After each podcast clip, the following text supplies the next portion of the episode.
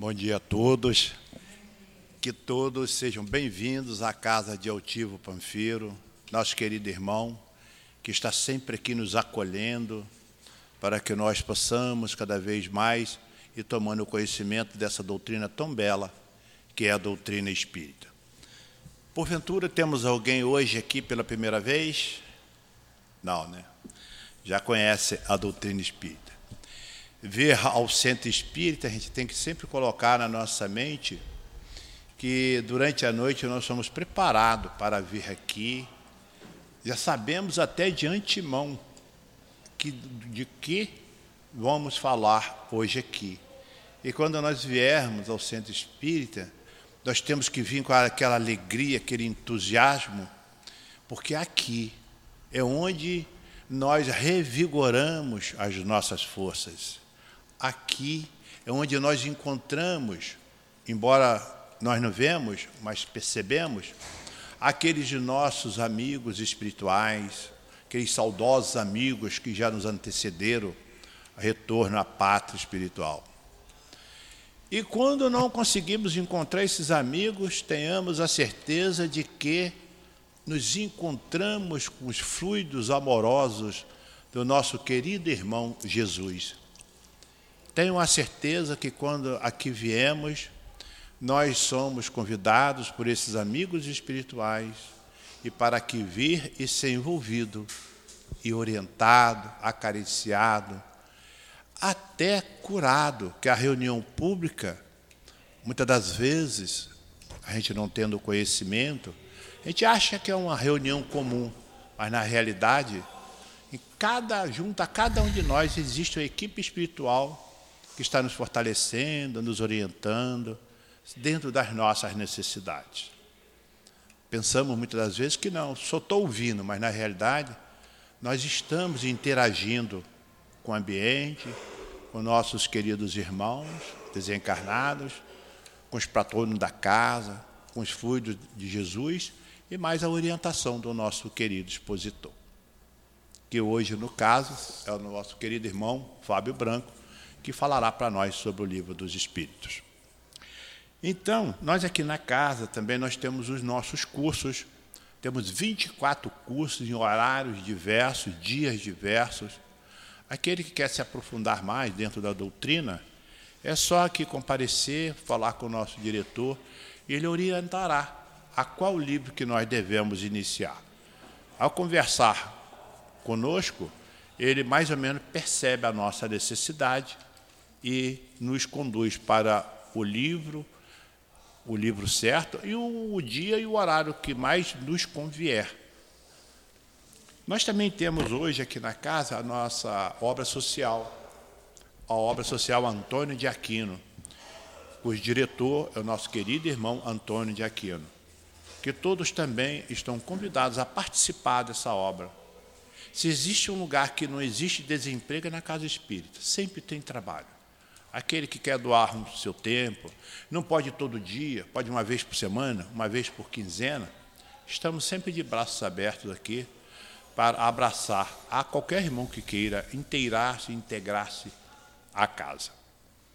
E uma outra coisa também que nós sempre falamos, quando nós temos aqui as cestas básicas, então quando nós formos ao mercado fazer uma compra, colocar sempre um produto não perecível no nosso carrinho, para trazer a casa aqui, para atender as necessidades do irmão, que às vezes está precisando daquele produto, e nós achamos que não, mas na realidade, é, vamos dizer assim, as necessidades se faz presente sempre em uma obra social. Além dos, dos alimentos perecíveis, nós temos também esse, suponhamos, às vezes a gente compra uma determinada roupa e a gente come um pouquinho a mais, Aí a roupa fica lá isolada do lado porque não cabe na gente. Não é o meu caso, né? Então, aí aquela roupa fica parada lá e aí, muitas das vezes tem um irmão na rua que está necessitando de um agasalho, de uma camisa.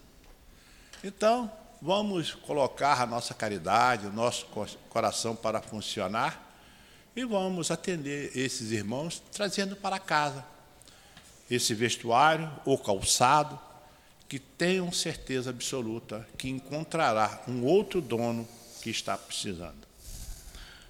Outra coisa também, muitas das vezes a gente tem, como normal, temos o celular, mas não podemos desligar o celular por um motivo ou outro. Então vamos colocar no sistema Vibracal, caso ele venha a tocar, aí nós nos ausentamos do ambiente, do salão, atendemos e retornamos. Porque assim sendo, não atrapalha a dinâmica do nosso querido expositor. Aqui na casa também nós temos o atendimento fraterno.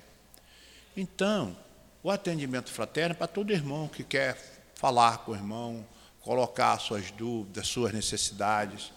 Enfim, tenho a certeza de que o irmão que vai comparecer a vocês é o irmão totalmente responsável para ouvi-los, orientá-los dentro das suas necessidades. Assim sendo, agora então, para iniciarmos a nossa reunião pública, vamos ler o Evangelho Evangelho segundo o Espiritismo, capítulo 10, item 11 a 13, que nos diz assim: Não julgueis para não serdes julgados, que aquele que está sem pecado atire a primeira pedra. E o item 11 nos diz assim: Não julgueis para não serdes julgados, pois sereis julgados segundo houverdes julgado os outros e com a medida com que tiverdes medido, vos medirão a vós. Está em Mateus, capítulo 7, capítulo 7, versículo 1 a 2. O item 12 nos diz: Então, os escribas e os fariseus trouxeram uma mulher que havia sido apanhada em adultério e a fizeram ficar de pé no meio do povo e disseram a Jesus: Mestre, esta mulher foi surpreendida em adultério. Ora, Moisés nos ordenou, na lei, apedrejar as adúlteras. Qual é, pois, a vossa opinião sobre isso? Falavam assim, tentando, a fim de terem do que acusá-lo. Jesus, porém, abaixando-se, pôs-se a escrever com o dedo na terra. Como eles continuassem a interrogá-lo, Jesus levanta-se e diz: Que aquele dentre vós que está sem pecado, atire a primeira pedra. Depois, abaixando-se novamente, continuou a escrever sobre a terra. Mas eles, ouvindo-o falar daquela maneira, foram se retirando um após o outro, saindo primeiro os mais velhos, e assim Jesus ficou só com a mulher que estava no meio da praça. Então, levantando-se, ele disse: Mulher, onde estão os teus acusadores? Ninguém te condenou? Ela respondeu: Ninguém, Senhor. Disse-lhe Jesus: Eu também não te condenarei. Vai e no futuro não peques mais. Está em João, capítulo 8, versículo de 3 a 11. Que servirá essa leitura do apoio ao passe que o nosso querido irmão Luiz falará para nós. E assim vamos fazer a nossa prece, elevando o nosso pensamento a Jesus, nosso querido irmão. Agradecer a esse irmão a oportunidade que nós estamos tendo de mais uma vez aqui estar presente para ouvir as mensagens tão belas, diretas e orientadoras, advindo dos Espíritos amigos para cada um de nós. Agradecidos estamos também ao nosso querido irmão Altivo Panfiro, nosso diretor espiritual, pela acolhida fraterna dirigida a cada um de nós.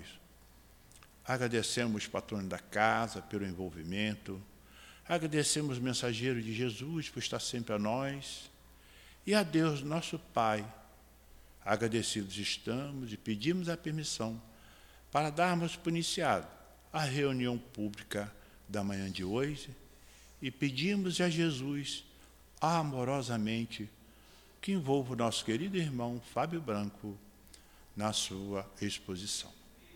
Graças a Deus.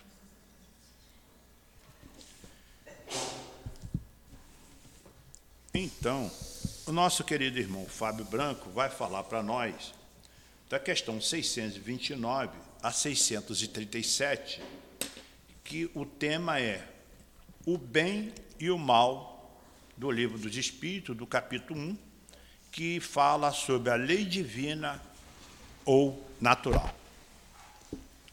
Vamos ler apenas uma questão para darmos mais tempo ao nosso querido irmão para ele expor para nós o assunto. A 629 nos diz assim: Que definição se pode dar da moral? Resposta: A moral é a regra para bem se conduzir, isto é, para distinção entre o bem e o mal. Ela está fundamentada na observância da lei de Deus.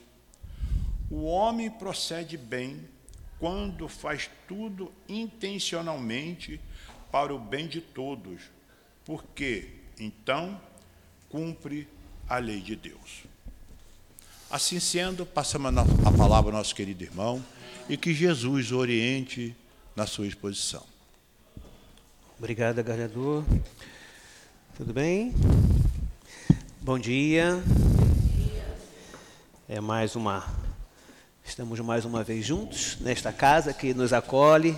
É sempre um prazer vir à casa que é dirigida espiritualmente pelo altivo Panfiro, nosso querido irmão.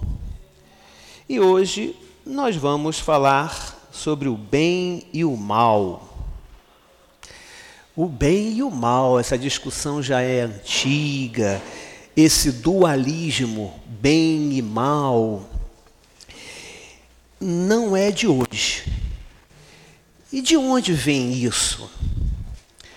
E hoje, aliás, hoje a gente também tem, é, digamos, esta dificuldade, ou, ou encaramos ou vivemos nesse dualismo, estamos sempre tentando identificar o bem e o mal.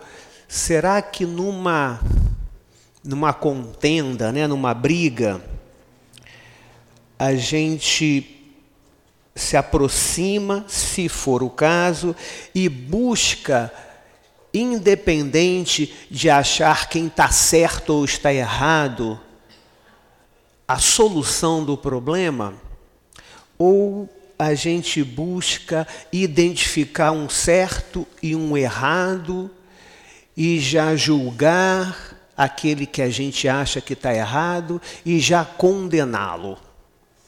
Como é que a gente está funcionando? Parece, parece que até hoje a gente ainda funciona muito assim, com uma certa como um certo juiz. E mas quando isso começou e de onde vem? De onde vem essa possibilidade desse dualismo, né? Esse maniqueísmo? Lembrando que nós estamos aqui fazendo parte de uma civilização, de uma civilização ocidental, Estamos no lado ocidental, diferente lá da China, da Índia, que estaria no oriental, tá? E este lado ocidental, a nossa cultura, ela foi baseada pela influência greco-romana, judaico-cristã, não é? Greco, aonde vem a filosofia da Grécia, Roma, de onde vem o direito, e a nossa religião judaico-cristã. Nós somos cristãos enquanto espíritas, acreditamos em Cristo, acreditamos em Cristo, não é? Qualquer dia eu venho falar aqui a diferença de Jesus de Nazaré e Jesus Cristo. mas nós acreditamos em Cristo. E o cristianismo, ele nasce de uma dissidência, né, vamos falar assim, do judaísmo. Por isso, greco-romana, judaico-cristã. Ok, então voltamos lá nos primórdios. Eu não tenho como não falar um pouco da história, né? Mas vamos lá. No mundo mágico, onde éramos aquele homem da caverna, o famoso Australopithecus, aquele nome bacana. E este camarada, ele vai olhar o sol, vai olhar a lua, vai olhar a noite, vai olhar o dia, claro, o escuro, a luz, as trevas. E ele vai perceber, poxa, tem coisa aqui que me faz bem, tem coisa que não me faz tão bem assim. Então seria aí uma coisa que seria o bem, outra coisa que seria o mal. Começamos aí o nosso questionamento entre esse bem e esse mal. Só que no processo evolutivo, nós, lembrando, né, a evolução é constante, nós viemos da simplicidade, da ignorância, passamos lá pelos mundos primitivos, passamos lá dentro da evolução é, é, é, de Charles Darwin, nós éramos aquele camarada das, das cavernas, esse é o Australopithecus, chegamos no Homo sapiens, chegamos no Sapiens sapiens, no, no homem moderno. Mas nesse processo evolutivo, nós saímos do mundo mágico e chegamos no mundo filosófico. O que, que vem a ser isso? No mundo mágico, não existe muito sentido pelo menos pelo que nós vemos hoje. É claro que existia a razão dele, existia o sentido dele, mas hoje, hoje a gente percebe que não existia muito sentido em o camarada olhar por céu e ver o sol e ver a chuva e vai dar lá um nome de Deus e vai fazer sacrifícios e vai viver em função desse mundo mágico. Assim era o mundo mágico. Na evolução, Grécia, chegamos na Grécia, onde a filosofia diz o seguinte: olha, não basta, o mundo mágico não basta. Por quê? Não faz sentido. Deus dá um com um machado nas nuvens, com um martelo de Thor, e vem o raio, vem o trovão.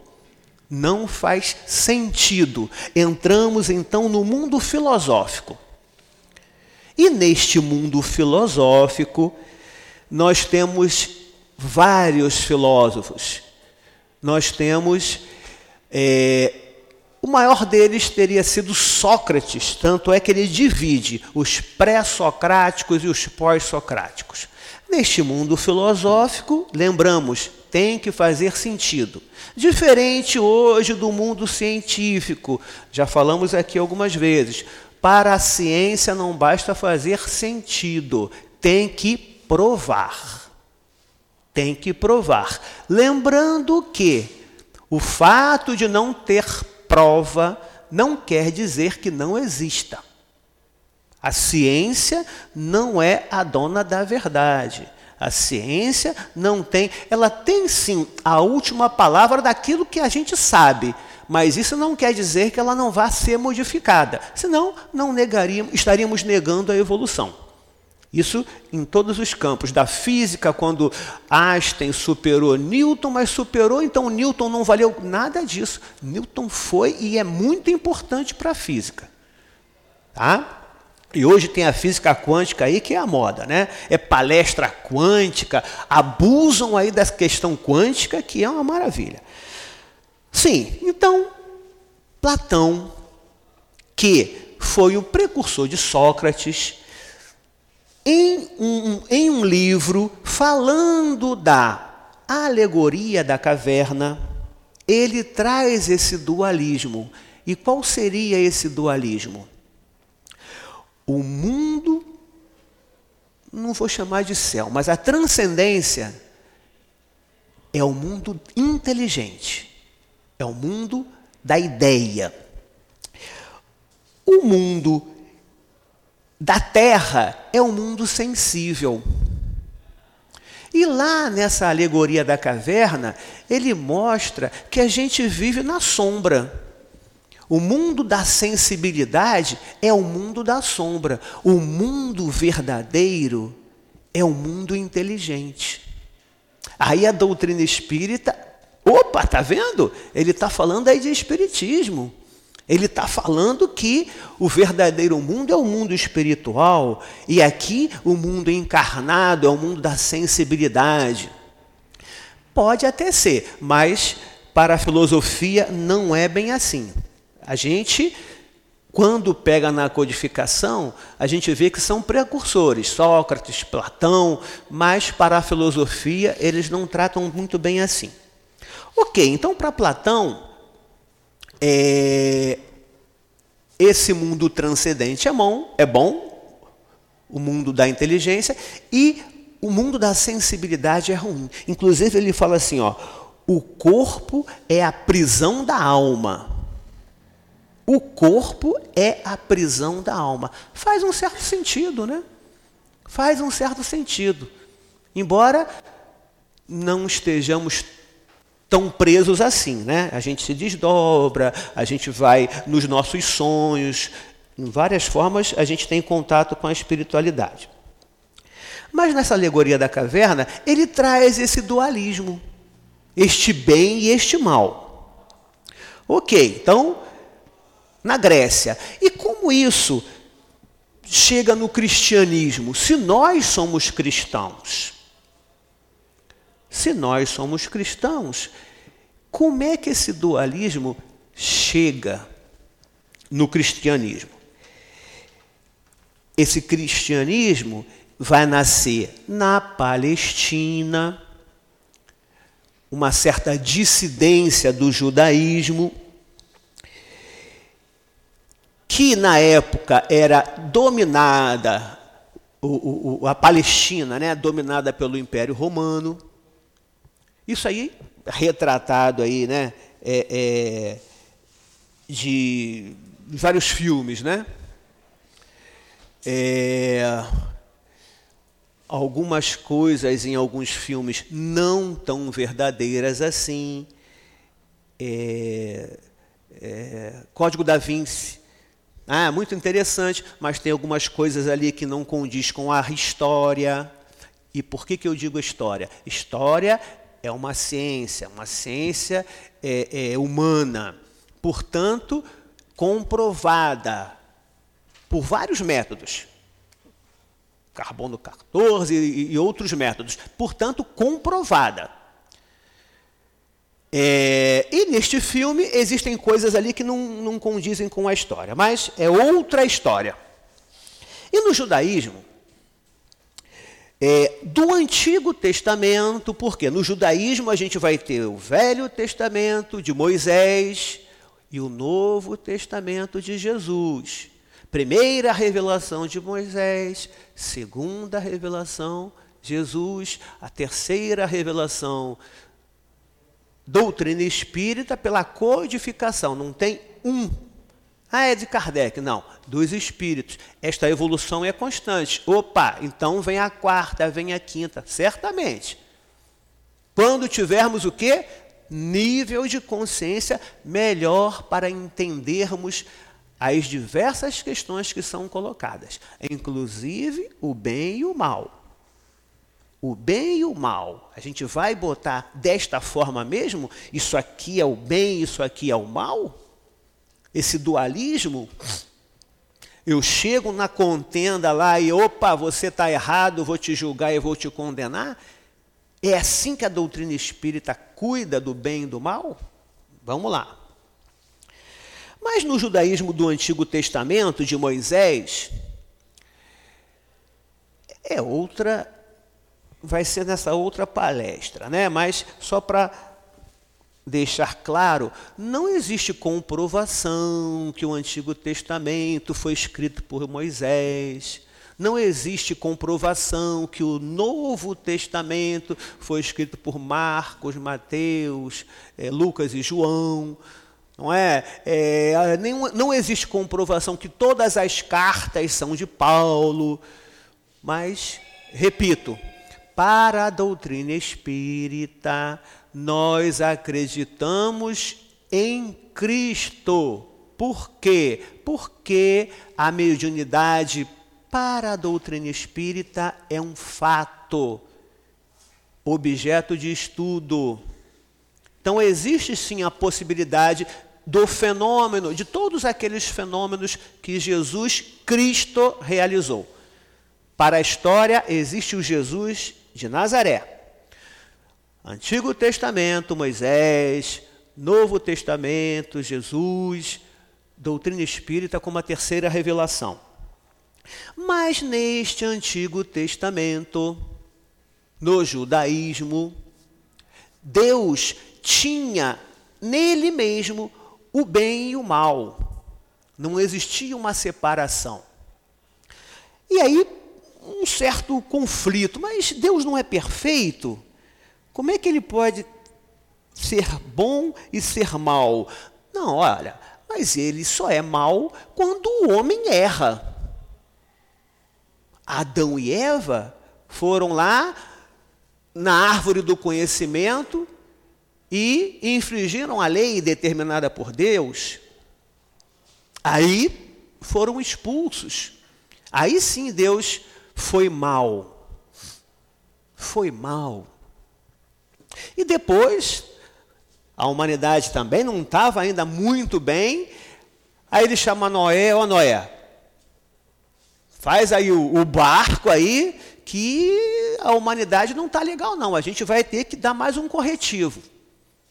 Então, é, Deus também estaria neste dualismo dentro dele. O bem e o mal dentro dele. Coisa que hoje muitas doutrinas não aceitam. E a Palestina, na época, é, ela, a Palestina é uma região de passagem é uma região de comércio do Oriente com o Ocidente. Era uma região, e ainda é, né? Uma região de muitos conflitos. E foi, portanto, dominada por vários povos. Não sei se a gente consegue fazer aqui, né? Mas a gente tem aqui assim, né? a Palestina aqui, aqui tem aqui é, a região da Mesopotâmia, lá onde nasceram as civilizações, a Babilônia, né? Aqui a gente tem a Palestina, aqui a gente tem o Egito, só para a gente ter mais ou menos uma ideia. A gente pode iniciar esse processo aqui no Egito. Muitos já vimos em vários filmes, né? Esse povo judeu, hebreu, neste momento hebreu, eles é, são escravizados no Egito, toda a história de, de, de José, é, é, é que vai ser é, é, levado, e dali o povo vai ser escravizado no Egito. E quem vai tirar? Moisés. É o primeiro livro, o Êxodo. Ou desculpa, é o segundo. O primeiro é a Gênesis, né? do Velho, do Velho Testamento. Mas, ok, saiu Moisés, saiu do Moisés do Egito, retornando lá a, a, a, a Canaã, a terra prometida, chega lá, depois de passar lá 40 anos no deserto, toda aquela história, que é uma história. É, tem muito de metáfora. Por que, que passa 40 anos no deserto? Ele demora 40 anos no Egito. Então, na verdade, ele teria morrido com 3 vezes 4, porque são três fases de 40, 120 anos. Tudo é muito alegórico. 40 anos no deserto, por quê? Porque a natureza não dá saltos. A gente não muda uma cultura da noite para o dia. A gente sofre interferências, influências. Então, para que a gente pudesse abandonar todo aquele politeísmo, foi necessário que toda uma geração morresse tomando qual remedinho? que eles não aceitam, né? É, é, nós, nós da doutrina aceitamos e gostamos muito. O reencarnol.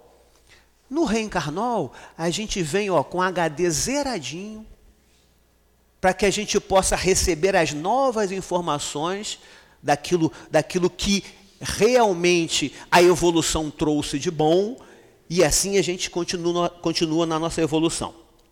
Mas, é, quando Moisés, o povo lá, hebreu, chega, aí 12 tribos e tal, vamos lá, uma Judá. Ok, vamos ficar assim.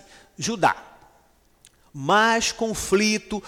Aqui está a Palestina. Aqui na Mesopotâmia, que é entre o rio Tigre e Eufrates, Mesopotâmia, meio de rios, surgem civilizações, já existiam civilizações, tá? E uma delas é a Babilônia.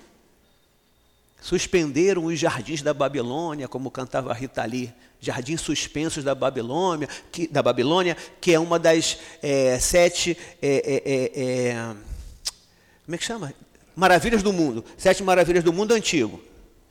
Né? E na Babilônia também invade essa, esse, ter, esse território e vai escravizar o povo judaico. Cativeiro da Babilônia. Só que existia, se aqui está a Palestina, aqui está o Egito, aqui está a, a, a, Mesopotâmia, aqui mais em cima está o que é hoje o Irã, que era a Pérsia. 300, Rodrigo Santoro trabalhou, viu esse filme? A Pérsia vai liberar os judeus do cativeiro da Babilônia. Opa, peraí. Aí tem uma coisa importante. A Pérsia libera os judeus do cativeiro da Babilônia. E impõe uma dominação não pela força, mas com uma certa com um certo respeito. E assim, ele esse essa cultura persa é muito mais aceita do que provavelmente as outras, provavelmente as outras que foram impostas. E a cultura persa trazia aí uma novidade. Zoroastro, que era lá um, um líder religioso, ele dizia o seguinte: não, Deus é somente bom. Então existe o Deus bom, e se existe o mal é porque existe uma outra divindade. Existe, tem até um nome, um é, Arimada, outro eu não, não lembro bem o nome agora me fugiu. Mas tem o Deus do bem e o Deus do mal. Ele separa esse bem do mal. Opa, nos atende. Então Deus é bom. Então a gente percebe, se a gente pegar a Bíblia, se a gente pegar as histórias da Bíblia, a gente vai ver que não tem ali muita coisa de originalidade, não. São os povos que viveram, são os povos que conviveram, são as, é, é, as histórias que eram passadas de um povo para o outro. A gente vai ver que Sargão I também foi abandonado no rio pela sua mãe, criado por um, por um sistema real, muito parecido com a história de Moisés. Poemas de Gilgamesh, lá da Suméria, já se falava do dilúvio. A Bíblia é perfeita. Vamos falar assim, né? Perfeita. Por quê? Porque nos interessa o lado moral.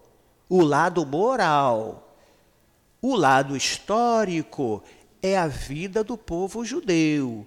Enquanto vida do povo judeu tem falando da sua cultura, tem muitos relatos e muito machista. Sim, se hoje ainda existe o machismo, imagine há dois mil anos atrás. Não é? Então, é, é, quando o Zoroastro traz essa ideia, né? Deus bom, Deus mau, opa, beleza. Beleza. Nos atende. Mas olha só. Se existia um conflito anterior, também não é muito diferente, porque se Deus no monoteísmo, ele é a única potência, como é que ele permite que exista um Deus do mal? E se ele realmente é a origem, como é que ele criou esse Deus do mal? Então a gente percebe que ainda existe um certo conflito filosófico, ideológico, teológico nas religiões. Quando a gente personifica Deus, quando a gente coloca Deus tendo um princípio, ou melhor, não tendo um princípio, mas criando tudo. Se ele criou tudo, ele criou o mal. E hoje, hoje a gente vê aí, a gente sai, a gente vê tanta tragédia, a gente vê tanta coisa ruim, mas como é que Deus permite? Por que, que Deus permite? Mas Deus não é bom? Ah, mas eu perdi um filho, eu perdi um filho com três anos. Que Deus é esse? Ah, mas uma tragédia que aconteceu lá naquela cidade, matou lá mil pessoas. Que Deus é esse? É realmente perda? A gente pode chamar de perda? Então vamos lá. E nesse contexto vai surgir a ideia do demônio. Se existe um, um Deus do mal, ou alguém que caiu da luz, de Lúcifer, que vem de luz, e personifica o mal, surge aí a ideia do demônio, a ideia do diabo, de vários nomes que a gente chama, né? É, afinal, o corpo é ruim, a matéria é ruim e o bom é o espírito? Eu devo realmente martirizar o corpo? Como em muitas religiões é, isso acontece? O corpo é ruim? Ué, mas se é ruim, como é que Deus criou? Se é ruim, como é que Deus permite? Então tá, então vamos agora pegar a nossa a nossa página de hoje e conversarmos um pouco sobre o que a doutrina espírita entende sobre o bem e o mal. Galhador, me peça seu livrinho, que eu estou com um problema de braço, meu braço está ficando pequeno. Eu vi que o seu livro aí tem uma letrinha jóia. Deixa eu ver se para mim melhora já encomendei meu óculos. Não deu certo. Vamos lá. 639. 629.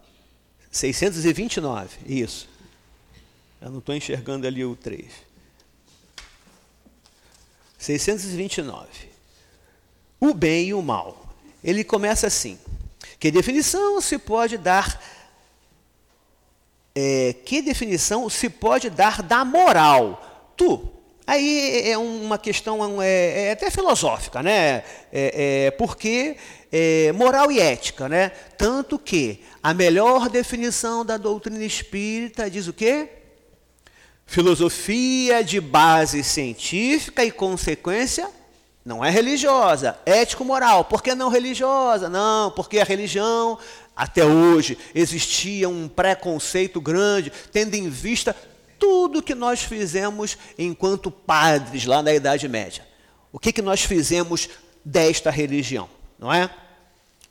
Então, esse, esse, essa questão da moral, é, muitos filósofos vão definir como a diferença de moral e ética. Moral tem a ver com a cultura. Opa, então o que é moral aqui é diferente do que é moral lá na Arábia Saudita. E o que é ético? Ético é contrariar a lei divina. Então, se a gente pode fazer uma diferença, Vamos colocar assim: ético é contrariar a lei divina. Então, pena de morte, embora exista, é falta de ética em todos os cantos. Tanto é que está acabando e não resolveu o problema da criminalidade. É, mas em muitos, em outros, eles vão falar: não, é a mesma coisa. Então vamos ver como é que a espiritualidade define. A moral é a regra para bem se conduzir, independente da cultura. Isto é, para a distinção entre o bem e o mal. Ela está fundamentada na observância da lei de Deus. Então ele está falando aqui que moral, mais ou menos como sinônimo de ética, tá? É a lei divina. O homem procede bem quando faz tudo intencionalmente para o bem de todos, porque então cumpre a lei de Deus. Então, ser ético é cumprir a lei de Deus. Estamos sendo éticos em todos os momentos da nossa vida? Eu falo por mim. Com certeza não. E aí? Eu estou falando que eu estou contrariando a lei divina? Sim. Vamos continuar. É, como se pode distinguir o bem do mal? O bem é tudo que é conforme a lei de Deus. E o mal, tudo que dela se afasta. Legal. Então, o bem tudo que está de acordo com a lei divina. O mal é que está contrário à lei divina. Assim, fazer o bem é proceder de acordo com a lei. Tá legal. Fazer o mal é infringir a lei. O homem tem meios de distinguir por si mesmo o que é bem do que é mal. O homem tem condições de entender o que é certo e o que é errado? Sim, sim. Quando crer em Deus e o quer saber, quando ele quer entender a lei divina. É o que nós estamos fazendo aqui. A gente não está aqui numa casa recebendo passe que nos faz bem, bebendo água fluidificada que nos faz bem, mas principalmente buscando a transformação íntima, que é a nossa finalidade. A gente não reencarnou para ficar rico, para ser bonito, para falar 300 línguas. Não, a gente reencarnou encarnou ou reencarnou para evoluir. Ah, então vou fazer que o outro cresça. Não. Se puder ajudar, joia, beleza, melhor ainda. Mas não se esqueça, é o seu crescimento que está em jogo. Porque muitas vezes eu estou fazendo o outro crescer, mas não estou crescendo. Eu vim aqui, ajudei, né? Ah, legal, né? Aí o cara, pô, legal, vou aproveitar isso aí. E me transformou. Mas eu mesmo não aproveitei.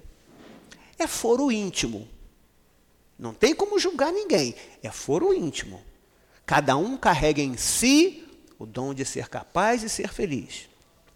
Sim, quando crê em Deus, é o que quer saber. Deus lhe deu a inteligência para discernir um do outro. Deus lhe deu a inteligência. Mas que inteligência é essa? O Australopithecus fazia um monte de coisa que hoje, com certeza, eu não faço. Então, que inteligência é essa? É diferente a minha inteligência da inteligência do Australopithecus? Vamos lá. O homem, estando sujeito ao erro, não pode enganar-se na apreciação do bem e do mal e acreditar que faz o bem quando na realidade faz o mal. Meu filho, a consciência sabe. Então não adianta ficar arrumando desculpa para isso ou para aquilo. A lei divina está onde? Na consciência. A consciência sabe. Deu dúvida? Pare e pergunta. Pare e pergunta que a consciência vai falar, porque a lei divina está lá. E na verdade, essa lei divina, ela está sendo o quê? Fortalecida pela boa intenção daquele que está te acompanhando. Se é realmente um bom espírito. Agora, se a minha sintonia é uma sintonia mais ou menos, quem vai me intuir? Quem vai me aconselhar? E muitas vezes pumba. Senhor, é o certo, não é? Tum. É, Fábio, é o certo. Aí o Fábio vai e faz o errado. Aí vai colocar a culpa em quem? Já temos livre-arbítrio, num nível de consciência razoável. Mas não dá para ficar colocando culpa nem no diabo, como fazíamos, muito menos agora no obsessor. Obsessão é sintonia. Jesus, Jesus vos disse, Jesus vos disse: Veja o que quererias que vos fizesse ou não vos fizessem. Tudo se resume nisso. É claro. Vamos resumir a lei. Fazer ao outro apenas aquilo que gostaria que o outro te fizesse. A regra do bem e do mal que se poderia chamar de reciprocidade ou de solidariedade, não pode se aplicar à conduta pessoal do homem para consigo mesmo? Ele, ele encontra na lei natural a regra desta conduta e um guia seguro é a pergunta. Quando comes demais, isso te faz mal. Simples. Olha, Chocolate, né? Oh, que maravilha! Rapaz, não consegui comer a caixa toda. Tá, você sabia. Você sabia, né? Então, prazer e felicidade, né? Prazer vai atender ao corpo, a um instinto.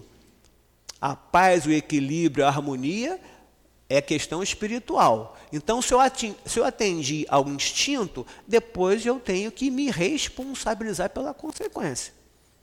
Vou passar mal, vou ficar mal, não é? Tarará. 634. Porque o mal está na natureza das coisas? É uma pergunta, né? Por que o mal está na natureza das coisas? Ele está perguntando, pô, o mal não está aí no dia a dia, por que, que seria natural, né? Falo do mal moral. Deus não podia ter criado a humanidade em condições melhores? Poxa, se a gente está evoluindo, não era muito mais fácil Deus já ter me criado assim perfeito? Não é? Pega um carro, né? Pega um carro e dá para o seu filho. Um carro zerinho que você comprou com o seu trabalho. E seu filho que está lá deitadinho, né? Ô oh, pai, obrigado, tá. Ele vai pegar esse carro, vai cuidar de um jeito. Agora diz a ele, filho, olha, trabalha, rala e você compra o seu carro. Provavelmente ele vai valorizar esse carro muito mais. Não é? 635. As diferentes posições sociais criam necessidades novas que não são as mesma, mesmas para todos os homens. A lei natural, dessa forma, pareceria não constituir uma regra uniforme. Ele está falando o seguinte: olha, se o camarada é o presidente de um país, ele tem muito mais responsabilidade que o camarada que tem um trabalho mais simples, que o camarada que tem lá, que trabalha na limpeza urbana. Não é? Sim. E a importância de cada um? Tem uma certa proporção. Mas vocês já viram como é que fica a cidade quando existe a greve do lixeiro? Será que o empresário vai conseguir trabalhar lá na limpeza? Será que ele vai ter força para isso? Vocês já tentaram fazer um trabalho de pedreiro? Você pode até conseguir, mas vai ficar uns três dias com dor, sem dormir. Cada um na sua função. Cada um tem o seu valor. É, 636 é até a 637. Ok, então vamos aqui porque eu quero entrar numa questão aqui importante. O bem e o mal são absolutos para todos os homens. A lei de Deus é a mesma para todos. O mal, porém, depende principalmente da vontade que se tenha de fazê-lo. O bem é sempre o bem e o mal é sempre o mal. Qualquer que seja a posição do homem, a diferença está no grau de responsabilidade. Sim, este camarada que tem a responsabilidade de gerenciar um grupo, ele tem uma responsabilidade maior diante daquele grupo. Por quê? Porque ele tem sim uma condição de ser gerente daquele grupo. Aquele camarada lá que está na limpeza urbana, ele também tem condições, ele também está no nível de entendimento dele e tem a sua responsabilidade. E a última, 637. O selvagem que cede ao seu instinto, o Australopithecus que cedeu ao instinto, cedeu ao instinto é, nutrindo-se de carne humana. É culpado? O selvagem que, cedendo ao seu instinto, comeu um humano para se alimentar, ele é culpado? Pô, claro, claro, se eu comi uma carne humana, eu matei um ser humano e me alimentei. Será? Vamos lá. Eu disse que o mal depende da vontade. Pois bem, o homem é tanto mais culpado quanto melhor sabe o que faz. Quanto melhor sabe o que faz. Mais uma vez, o Australopithecus não, ele usou aqui o selvagem, né? O selvagem, ele contrariou a lei. Contrariou a lei divina. Qual é o nível de consciência do selvagem? É claro que se hoje, se hoje eu mato alguém para me alimentar, é claro que é um crime. Por quê? Eu já tenho um nível de consciência, eu já tenho maior livre-arbítrio. Mas o primata, o selvagem, ele tinha lá um nível de consciência diferente. Ele vivia mais pelo instinto? Vivia mais pelo instinto. Hoje nós vivemos mais pelo instinto ou pela razão? Buscamos mais viver pela razão embora ainda tenhamos um instinto. Se vocês me mandarem uma pedra aqui, eu vou ficar, opa, esta pedra está vindo numa velocidade tal, eu estou numa distância tal, tendo em vista o tempo que ela vai chegar aqui, eu vou fazer isso. Não, eu vou usar um instinto de preservação e vou me defender. Depois eu vou avaliar. Mas hoje já temos um nível de consciência onde a razão deve ser prioritária. Diferente de um primata. Lembra que falamos do mundo mágico, da filosofia e da ciência? É uma evolução. É claro que ela não é retilínea, né? tem todo um contexto aí histórico, filosófico, cultural. Mas evolução existe. Espera aí, então, o que, que a gente pode definir? Como a gente pode aproveitar porque, gente, olha só. Para que, que eu vim aqui falar de história? Coisa que a gente detestava, né? Eu adorava, né? Mas alguns detestavam lá no ginásio, lá no primário e tal. Pô, estava falando do Egito. E para que, que eu estou aqui estudando o livro dos Espíritos, Evangelho?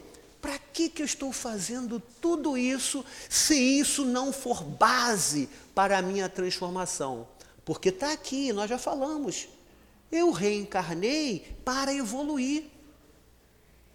E como é que eu vou evoluir? Como é que eu vou evoluir se eu continuo na contenda julgando o outro e condenando o outro? Esse é o mal. Por que, que eu estou fazendo isso? Sim, nível de consciência. Quanto melhor sabe o que faz. Nós sabemos, hoje que estamos errando, Sabemos, então não vou fazer mais. Mas lá atrás, quando éramos australopitecos, qual era o meu nível de consciência? Bem menor. Cometi erros? Sim. Erros com o parâmetro de hoje. Mas se eu fizer com o parâmetro da antiguidade, não. E o que, que a gente faz?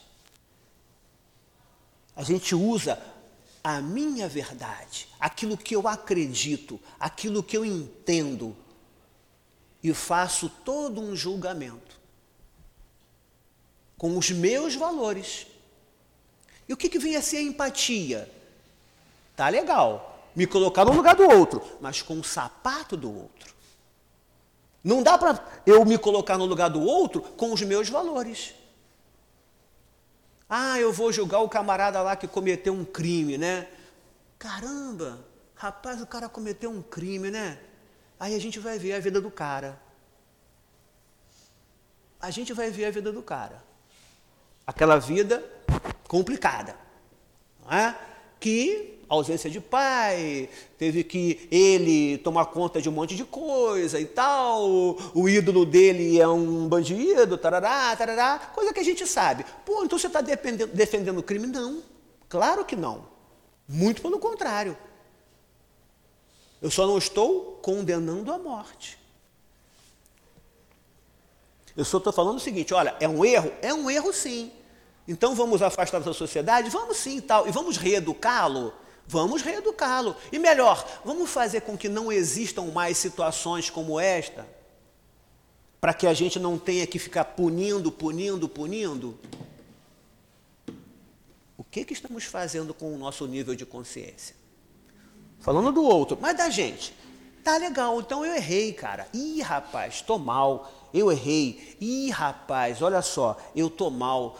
Por que, que eu tô mal? Por causa da culpa culpa.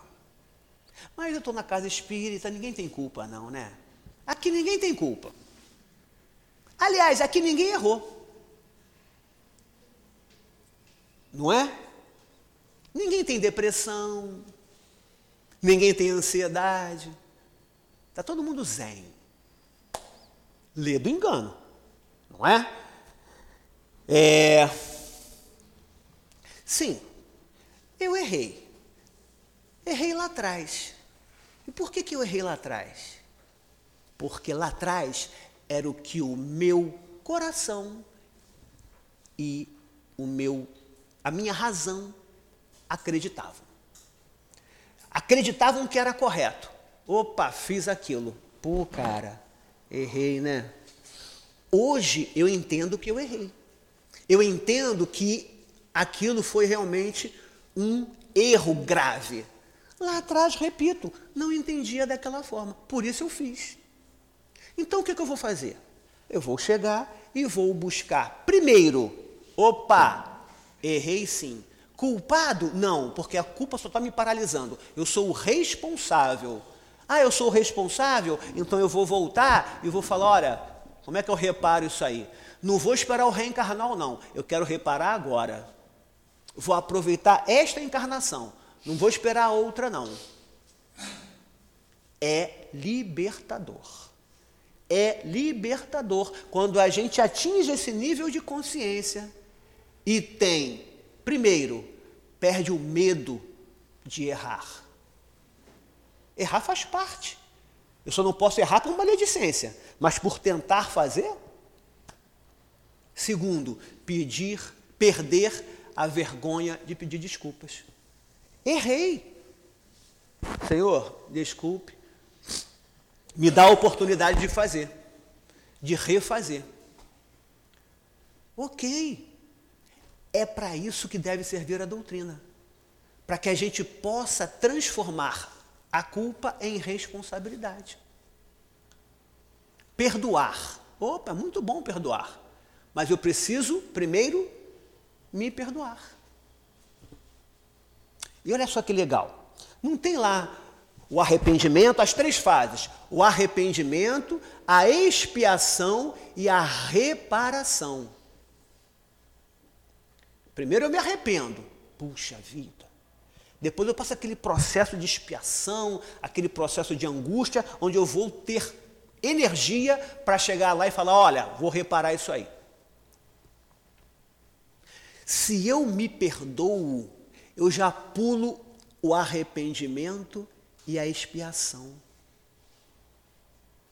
Se eu me perdoo, eu já digo assim: olha, eu errei lá atrás. Eu errei lá atrás porque era o meu nível de consciência. Se era o meu nível de consciência, eu não vou ficar me culpando, não.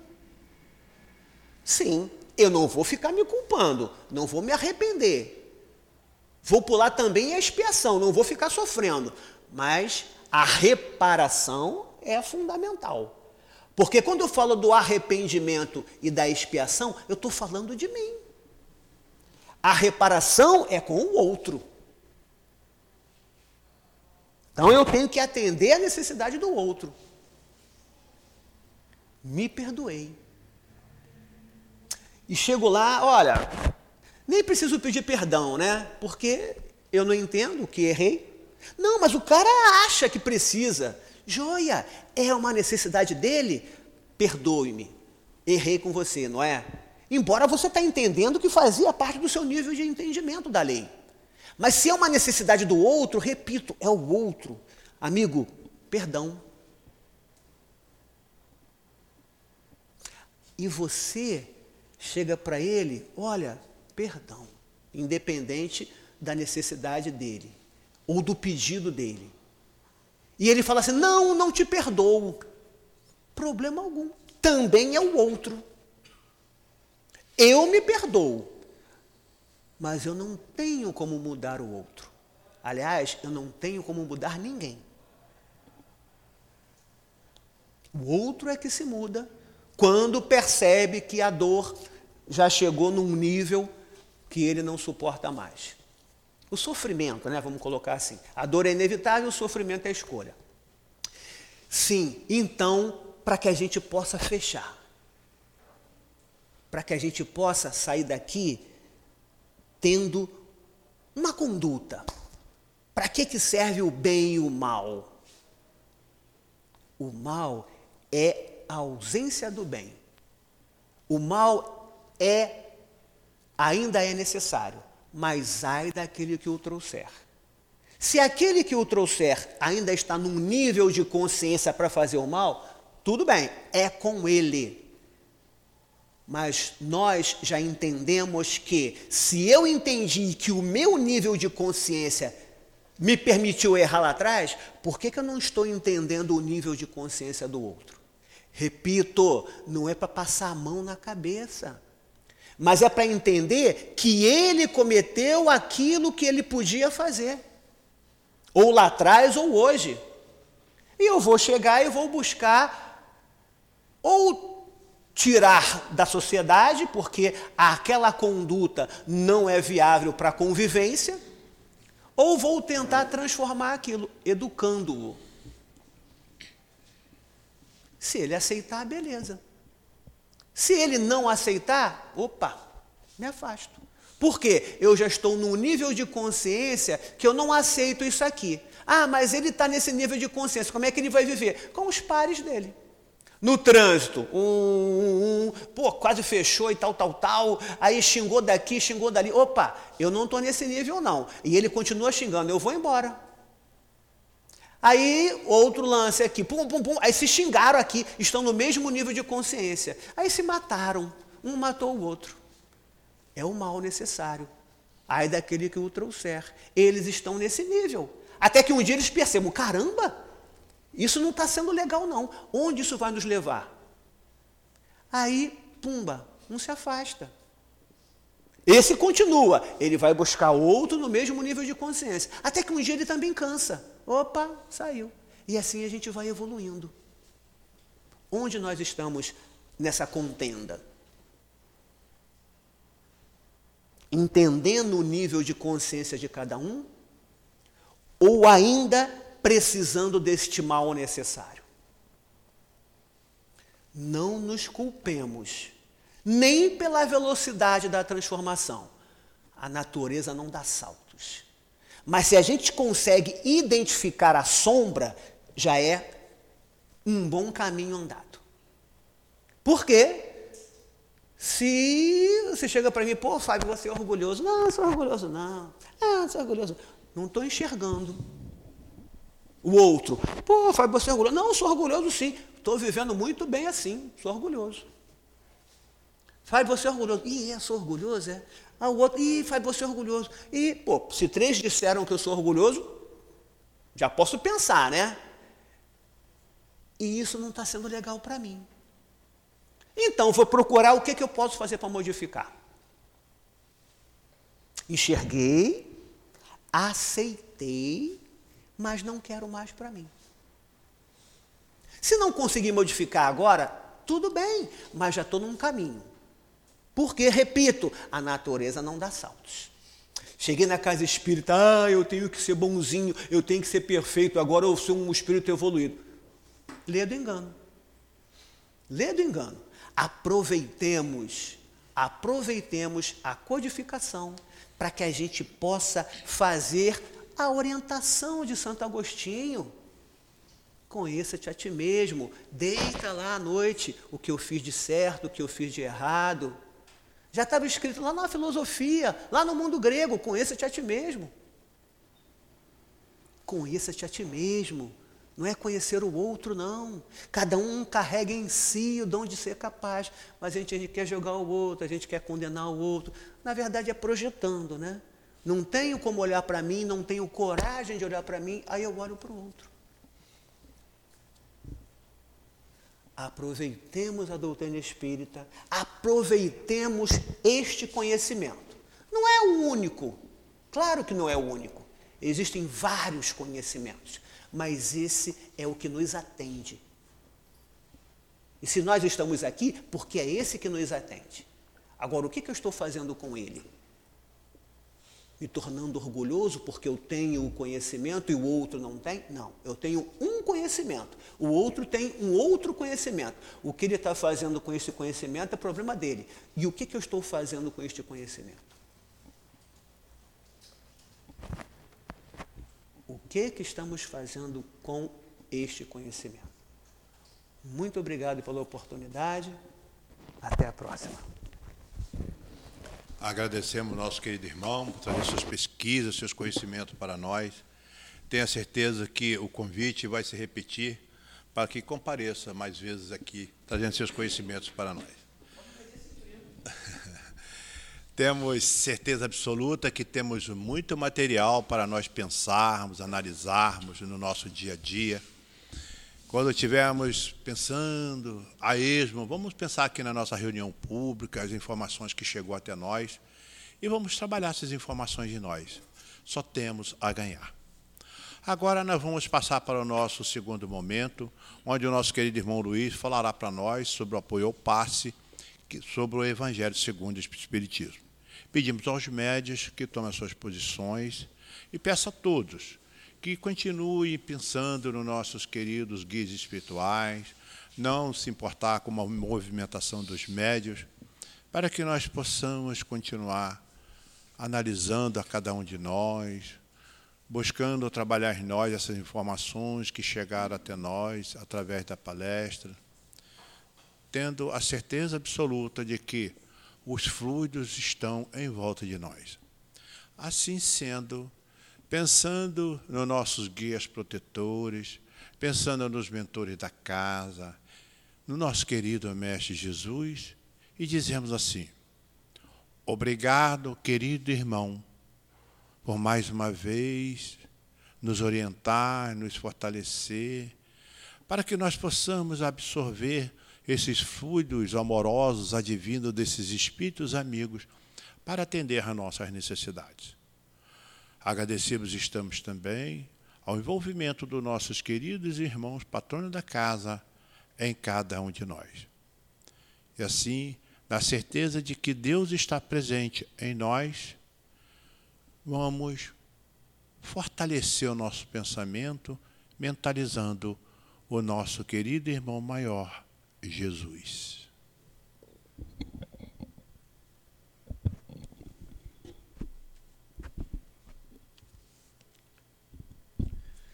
Bem-aventurados os que são misericordiosos. Não julgueis a fim de não serdes julgados, porquanto sereis julgados conforme houverdes julgado os outros. Empregar-se-á convosco a mesma medida de que vos tenhais servido para com os outros. Evangelho de Jesus segundo Mateus. A doutrina espírita nos mostra que a sucessão das encarnações que está dentro da lei de Deus nos faz sofrer as penas ou os gozos das vidas, de acordo com as nossas ações a nós mesmos e aos outros. Em João, ele cita a passagem. Então, os escribas e os fariseus lhe trouxeram uma mulher que fora surpreendida em adultério. E pondo-a de pé no meio do povo, disseram a Jesus: Mestre, esta mulher acaba de ser surpreendida em adultério. Ora, Moisés, pela lei, ordena que se lapidem as adúlteras. Qual a tua opinião? Tanto os fariseus quanto os doutores da lei queriam testar Jesus junto ao povo. Contando que eles trazem a mulher ao meio da praça, onde tinha muita aglomeração, e testam Jesus. Se Jesus responde que deveriam lapidá-la, Jesus iria contra tudo aquilo que ele pregava do amor. Se Jesus fala que não, ele é contra a lei dos Moisés, de, de Moisés, e o povo iria contra ele. Diziam isto para o tentarem e terem de que acusar Jesus. Jesus, porém, abaixando-se, entrou a escrever na terra com o dedo. Como continuasse a interrogá-lo, ele se levantou e disse: Aquele dentre vós que estiver sem pecado, atire a primeira pedra. Em seguida, abaixando-se de novo, continuou a escrever no chão. Quanto aos que o interrogavam, esses, ouvindo falar daquele modo, se retiraram uns após o outro, afastando-se primeiro os antigos. Ficou, pois, Jesus a sós com a mulher colocada no meio da praça. E ele discorre a respeito dessa parábola. Para nós, é muito importante que nós não julguemos as pessoas apenas pelo fato de algo que está acontecendo a olhos vistos, nós acharmos que isso é pertinente. Se o próprio Jesus, que é o nosso mestre, não julgou a mulher, porque ele, ao final da, palavra, da parábola, ele fala: Também eu não te condenarei. Vai e do futuro não tornes a pecar. Então temos muito cuidado nós outros com a nossa conduta em relação ao outro, porque não é isso o que tem que ser feito de modo cristão. Meus irmãos, que Jesus nos abençoe sempre.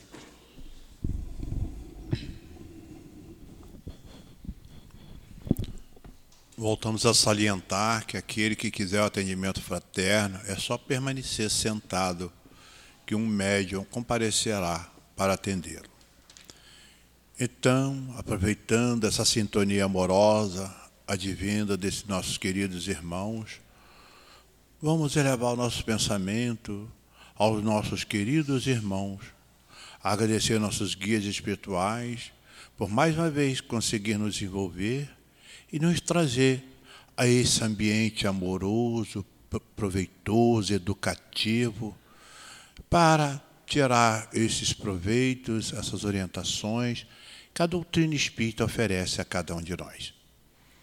Pedimos a Jesus que fortaleça a cada um de nós, para que nós possamos ter uma boa semana dentro dos procedimentos verdadeiros do amor do nosso querido Jesus. Assim sendo, agradecemos a Deus, nosso Pai, por mais essa oportunidade da reencarnação e a Deus nosso Pai pedimos a permissão para darmos por encerrado a nossa reunião pública da manhã de hoje, Fique conosco, nos fortalecendo sempre no vosso amor imenso para todos nós. Graças a Deus.